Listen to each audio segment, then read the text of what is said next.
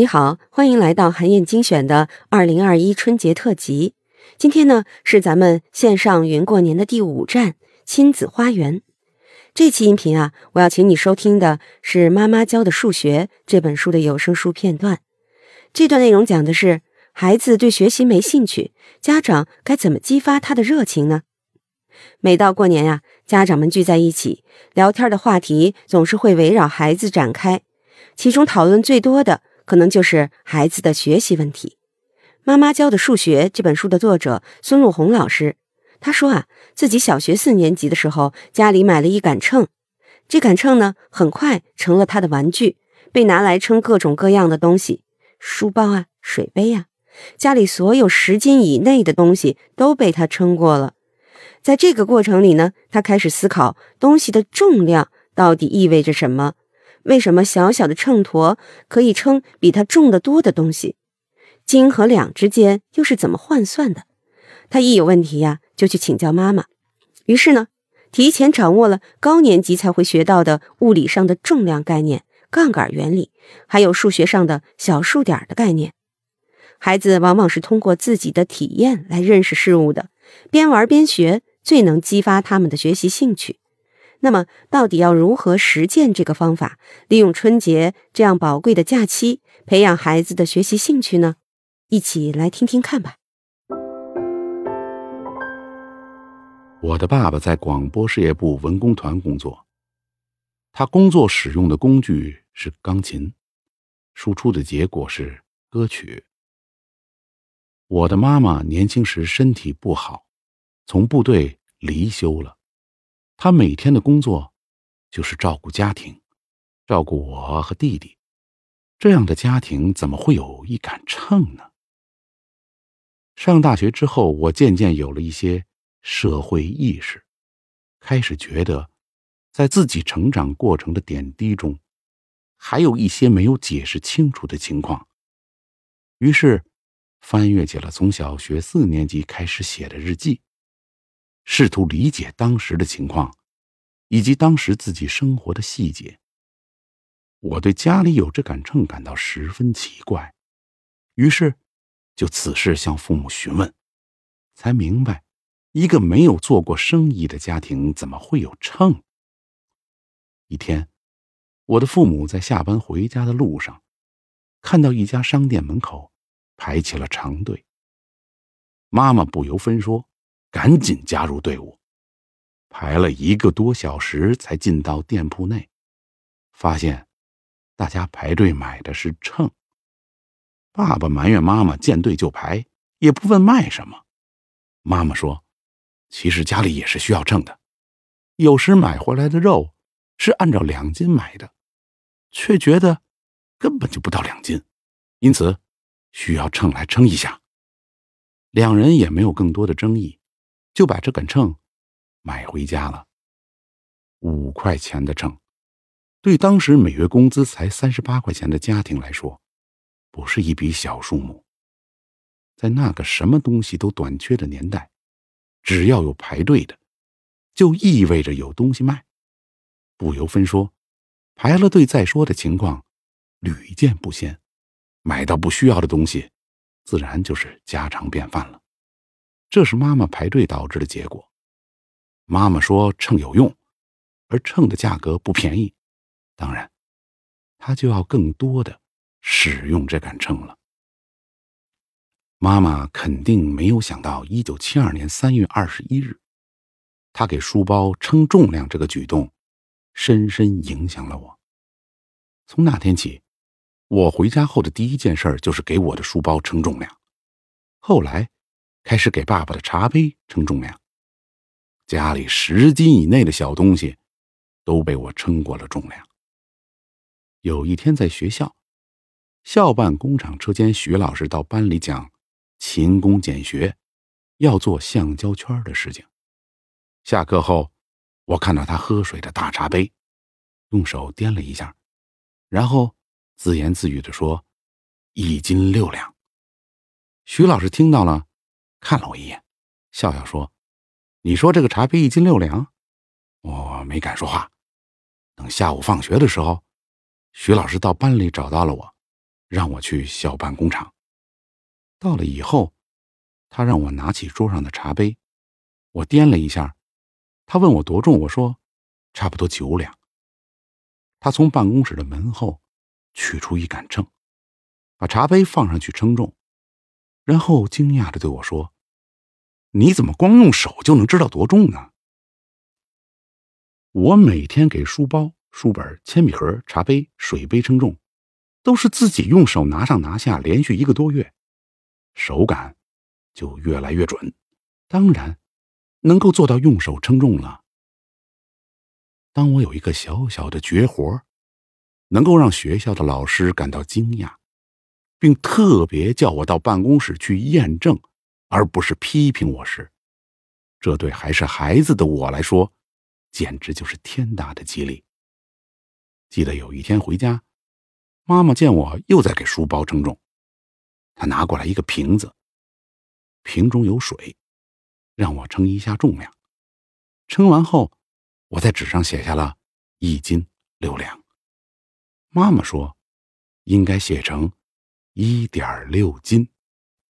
接着，我把瓶中的水全部倒掉，再称。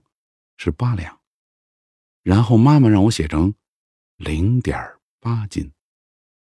这时妈妈问我刚才的水有多重，我哪里知道水有多重啊？我都不知道斤是什么，两是什么。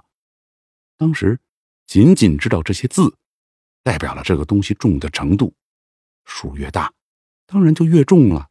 不过，在这种称重的过程中，我学到了十两就是一斤。一斤就是十两的知识，记得非常快，也理解的非常快，于是算出倒掉的水重八两，也就是零点八斤。对于小数点的接受过程是自然的还是人为的，对孩子的理解与应用至关重要。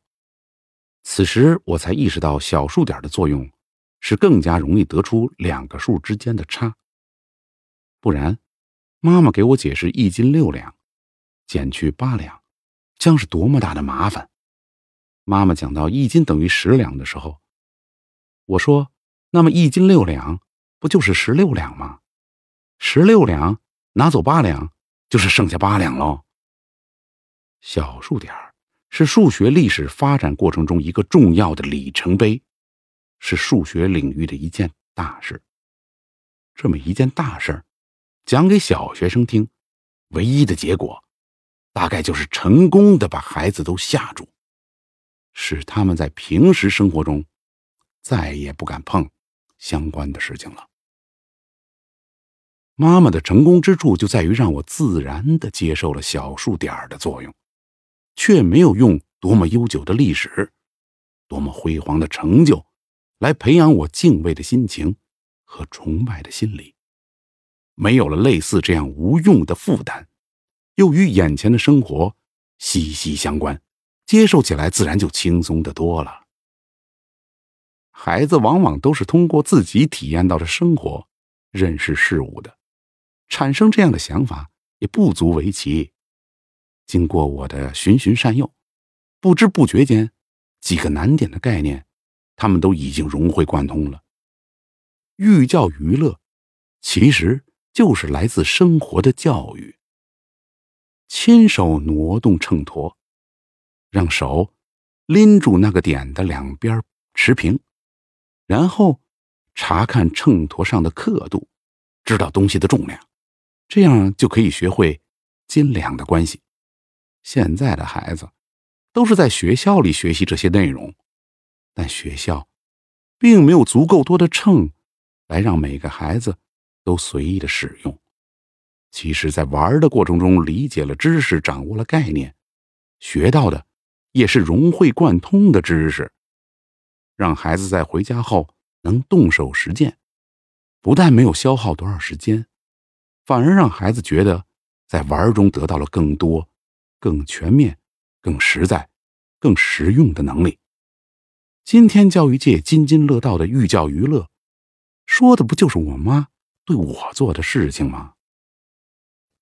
家里需要一杆秤。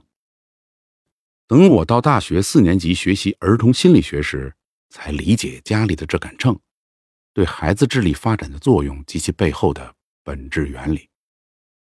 重量是一个抽象概念，只有与生活中身边的事情结合起来时，才会变成眼睛能够看见、手能够感觉到的具象的东西。这时，脑海中也就建立起了对应的数字概念。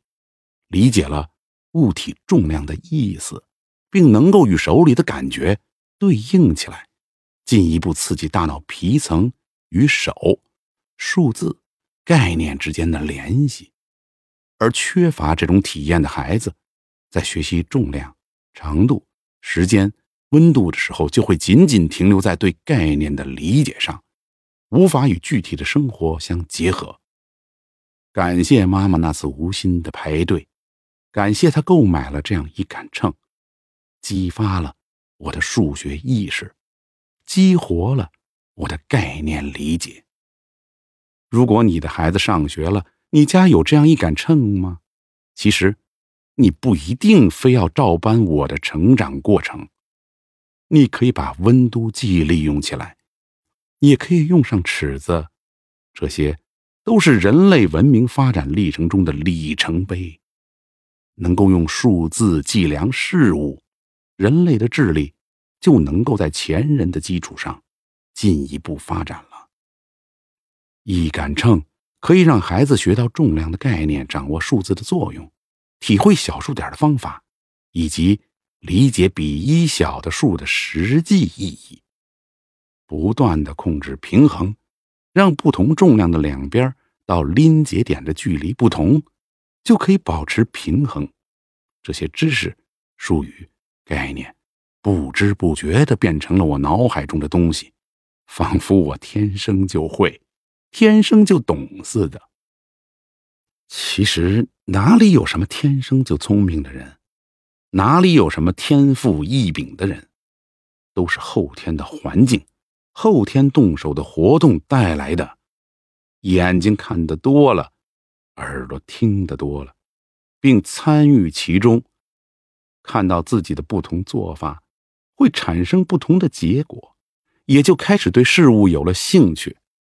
重要的是，这一切都不是事先告诉你的。